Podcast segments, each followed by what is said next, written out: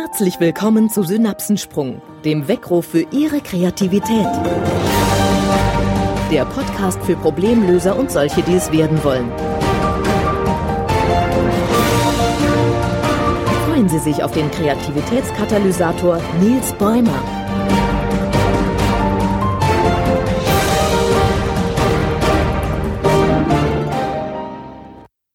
Was bisher geschah. In Folge 1 haben Sie die Ziele des Podcasts kennengelernt und einen Überblick über die kommenden 25 Podcast-Folgen bekommen.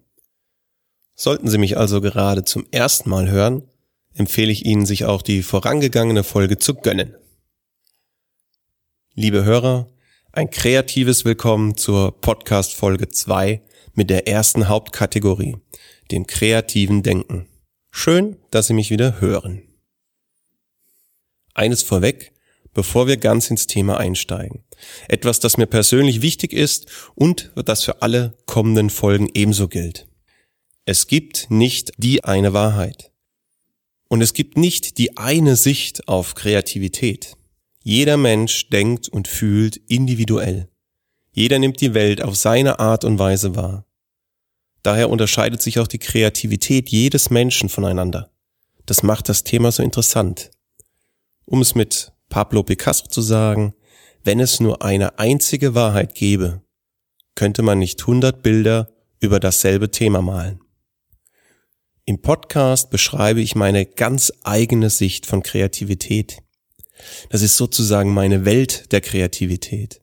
Und ich lade Sie ein, mich auf diese Welt zu begleiten. Vieles, was Sie auf dieser Welt finden werden, kennen Sie vielleicht schon. Und einiges ist sicher neu. Ich freue mich, wenn Sie sich alles unvoreingenommen ansehen und auf sich wirken lassen. Alles, was Ihnen anschließend nicht gefällt, das legen Sie zur Seite und lassen es einfach in meiner Welt. Aber alles, was Sie anspricht, alles, was etwas in Ihnen auslöst, das nehmen Sie bitte mit in Ihre Welt. Kreatives Denken ist neben dem kreativen Trainieren und dem kreativen Handeln eine der drei Hauptkategorien und alle drei Kategorien beeinflussen sich gegenseitig. Den besten Überblick erhalten Sie immer noch mit dem Kaleidozyklus dazu oder Sie finden ihn auch im Arbeitsblatt 1 zur Folge 1. Nun ist vielmehr schwer zu entscheiden, bei welcher Kategorie ich dann jetzt starte, denn wer kann schon sagen, wo der Kreis beginnt? Zudem funktionieren einige meiner Tipps nur, wenn Sie auch andere Faktoren berücksichtigen. Sie bauen alle aufeinander auf. Ein Beispiel. Ich werde Ihnen in einer der kommenden Folgen empfehlen, Aufgaben oder Herausforderungen mit ins Bett zu nehmen. Wenn Sie bei Herausforderungen jetzt an Ihren Partner oder an eine andere Person gedacht haben, dann läuft momentan definitiv der falsche Film in Ihrem Kopfkino. Was ich meine, ist das klassische darüber schlafen. Einmal darüber nachdenken über ein Thema. Denn wir können in dieser Phase unser Unterbewusstsein für uns arbeiten lassen. Wenn Sie aber durch die Arbeit und ein Problem bereits stark emotional belastet sind, wird Ihnen dieser Tipp eventuell nur den Schlaf rauben.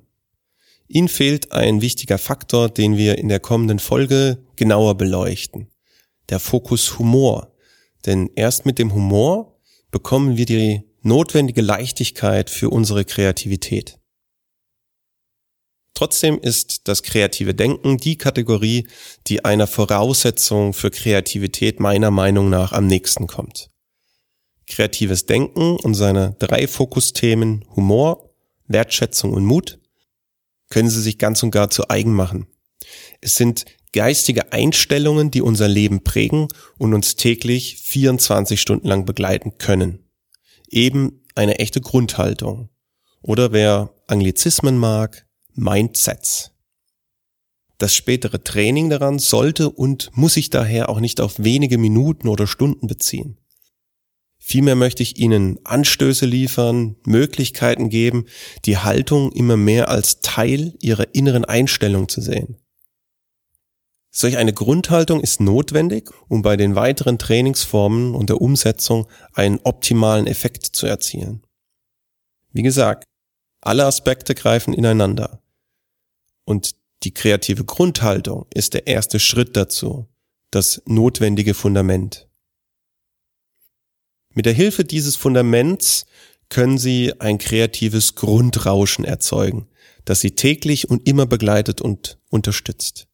Wenn dieses Grundrauschen vorhanden ist, können Sie später auch den bereits in Folge 1 erwähnten roten Knopf zur Kreativität installieren. Denn der rote Knopf schaltet Ihre Kreativität nicht einfach an oder aus. Es ist kein Ja oder Nein zur Kreativität. Ihre Kreativität ist immer da.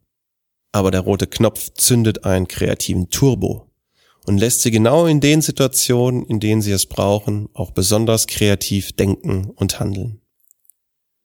Stellen Sie sich bitte vor, dass wir alle mit einer bestimmten Veranlagung zur Kreativität geboren werden. Jedem von uns ist ein Glas, ein Behältnis von der Natur in die Wiege gelegt worden, die mit Kreativität gefüllt ist. Wenn wir älter werden, schütten wir leider einiges aus diesem Glas aus. Wir verschütten es, wir verlieren es. Mit dem richtigen Training lässt sich das Gefäß aber jederzeit wieder füllen. Jetzt ein Wort an die Hörer, die sich für wenig bis nicht kreativ halten. Ich glaube, dass Menschen, die nicht kreativ sind, dafür eine ziemlich kreative Begründung brauchen. Wir sind kreativ. Aber vielleicht haben sie von der Natur nur ein Weizenglas voll Kreativität mitbekommen. Also 0,5 Liter für die Nichtbiertrinker unter uns. Und dem Kollegen oder der Kollegin nebenan wurde von der Natur ein Maß geschenkt, also doppelt so viel Veranlagung. Solange das Maß, das ein Liter Gefäß, aber nicht gefüllt wird, solange dieser Mensch seine Fähigkeit nicht trainiert und seinen Liter Kreativität vielleicht sogar ausgeschüttet hat, solange können Sie ihn jederzeit bei der Ideensuche überflügeln. Grundsätzlich glaube ich dabei nicht an eine direkte Vergleichbarkeit von Kreativität als Maßeinheit, also an einen Kreativitätsquotienten.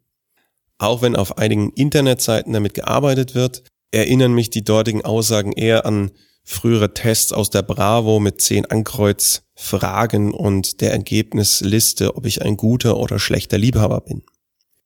Ich will Ihnen aber ein Bild vermitteln, dass es nicht nur darauf ankommt, wie groß unsere Veranlagung zur Kreativität ist, sondern vor allem darauf, wie wir sie einsetzen und trainieren. Das gilt für alle Fähigkeiten, die wir haben. Und ja, bei anhaltendem und passendem Training lässt sich sogar das Gefäß vergrößern. Und noch einmal ja. Natürlich kommt das Ganze nicht einfach von alleine zu uns. Nein, es ist anstrengend. Es ist Training. Denn Kreativität ist immer Arbeit für unser Gehirn. Seine eigene Kreativität anzunehmen, mit ihr zu arbeiten, erfordert eine passende innere Einstellung. Es erfordert eine gewisse Lust am Denken. Lust an der Gedankenarbeit. Denn allzu gerne bleiben unsere Ideen und unsere Gedanken in seinen bekannten Strukturen. Und unser Gehirn klammert sich an diese eingefahrenen Wege, die es in seiner Entwicklung geformt hat.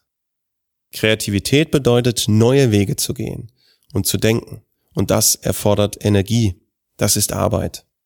Das ist sogar biologisch und anhand unserer Gehirnentwicklung gut erklärbar. Näheres dazu erfahren Sie beim Fokus Kindlich Denken in Folge 12. In Folge 4 schon kommt Arbeit auf uns zu. Das eigentliche Training startet, für das Sie Zeit und Energie benötigen werden. Es ist anstrengend. Sie brauchen dafür eine passende Motivation. Etwas, das Ihre Gedanken beflügelt und einen ausreichend starken GF bei Ihnen auslöst. Einen Gänsehautfaktor. Sie brauchen dabei kein Ziel im Sinne von wohin geht die Reise, sondern ein emotionales Bild, das sie in Bewegung setzt und das sie in Bewegung bleiben lässt. Ein Wort zu Zielen und Kreativität. In Zusammenhang mit Kreativität führen Ziele oftmals nicht zum Ziel. Bei meinen Trainings mache ich gerne die Übung Einnorden.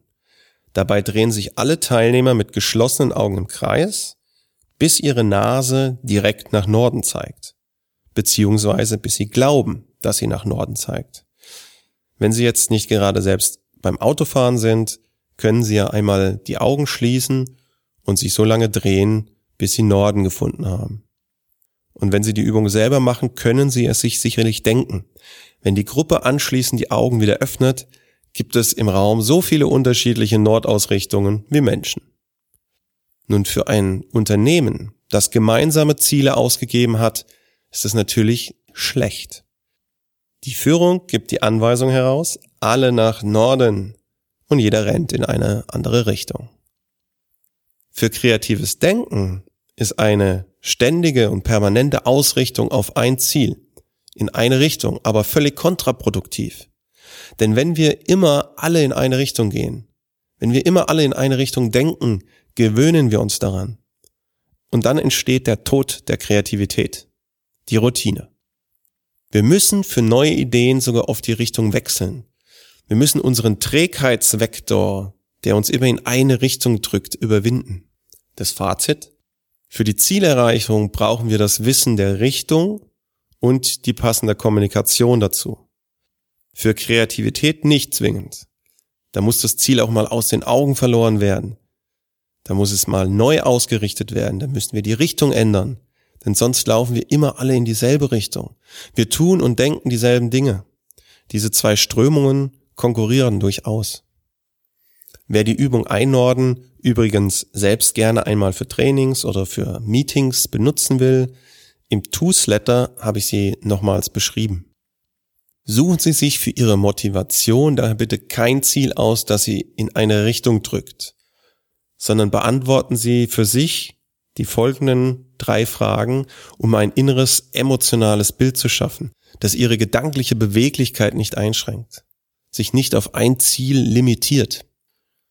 Liebe Zuhörer, bitte fragen Sie sich, warum will ich kreativ sein? Wann will ich kreativ sein? Und wozu will ich meine Kreativität nutzen? Bitte nehmen Sie sich dafür einige Minuten Zeit. Formen Sie ein Bild und prüfen Sie, ob sich ein Gänsehautfaktor einstellt. Wenn Sie keine Vorstellung vom Gänsehautfaktor haben, dann denken Sie bitte an eine Situation, in der Sie einmal total begeistert waren. Von sich, von anderen oder auch von einer Situation. Wenn Sie Fußballfan sind, zum Beispiel vom entscheidenden Tor im WM-Finale. Dieses Gefühl, vielleicht etwas abgeschwächt, dieses Gefühl suchen wir. Was entsteht Faszinierendes, wenn Sie Ihr kreatives Denken trainieren? Welche positiven Emotionen können Sie damit verbinden? Mit diesem Bild starten wir spätestens in Folge 4 voll durch, denn wir starten mit dem Training. Eines meiner motivierenden Bilder ist das Leuchten in den Augen anderer Menschen, wenn sie entdecken, wie viel Spaß es macht, wieder eigene Ideen zu entwickeln wenn sie ihre eigene Kreativität neu entdecken und merken, wie viel Energie das einem geben kann. Wie Sie diese drei Fragen genau beantworten können und weitere Tipps dazu erhalten Sie auch im Arbeitsblatt zum Toosletter Nummer zwei. Und ich freue mich, wenn Sie sich dafür anmelden und die unterstützenden Unterlagen für sich nutzen. Wenn ich in meinen Workshops mit Menschen arbeite und diese wieder einmal Zugang zu ihrem kreativen Potenzial bekommen, dann ist es ab und zu so, als hätte man sie nach langer Dunkelheit wieder ans Licht geführt. Liebe Zuhörer, gehen Sie bitte weder zum Lachen noch für Ihre Kreativität in den Keller. Lassen Sie Ihre Kreativität nicht eingehen, nutzen Sie diese nicht einfach nur zu bestimmten Situationen, sondern schaffen sie ein Grundrauschen. Wer einmal wieder an seiner eigenen Kreativität geschnuppert hat, merkt, was für ein tolles Gefühl es ist, wieder eigene Ideen zu entwickeln und umzusetzen. Warum damit aufhören? Machen Sie Ihre Kreativität zu einer Grundeinstellung, arbeiten Sie an Ihrem Grundrauschen. Mit dem Toosletter bekommen Sie dafür die geeigneten Arbeitsformulare und Unterlagen immer automatisch zugeschickt. Anmelden können Sie sich wie immer unter www.nils-bäumer.de slash podcast. Und wenn Sie den Podcast unterstützen wollen, dann schreiben Sie bitte bei iTunes einen Kommentar dazu und bewerten ihn. Wer mir zusätzlich ein E-Mail schreibt, hat immer noch die Möglichkeit, eine App zur Ideenfindung zu gewinnen, Kreativität 41, oder einen Kaleidozyklus zugesandt zu bekommen. Und wer übrigens schon einen Kommentar geschrieben hat, meldet sich bitte auch noch einmal per Mail bei mir. Erst dann kann ich die Wunschbestechung versenden. In 14 Tagen geht es weiter mit Folge 3 und wir konzentrieren uns auf das erste Fokusthema der Kategorie kreatives Denken, nämlich Spaß und Humor. Schalten Sie wieder ein und Sie erfahren, warum es guten und bösen Verkehrsstau gibt. Wer nicht bis dahin warten kann, kann mir die Frage gerne auch auf dem Blog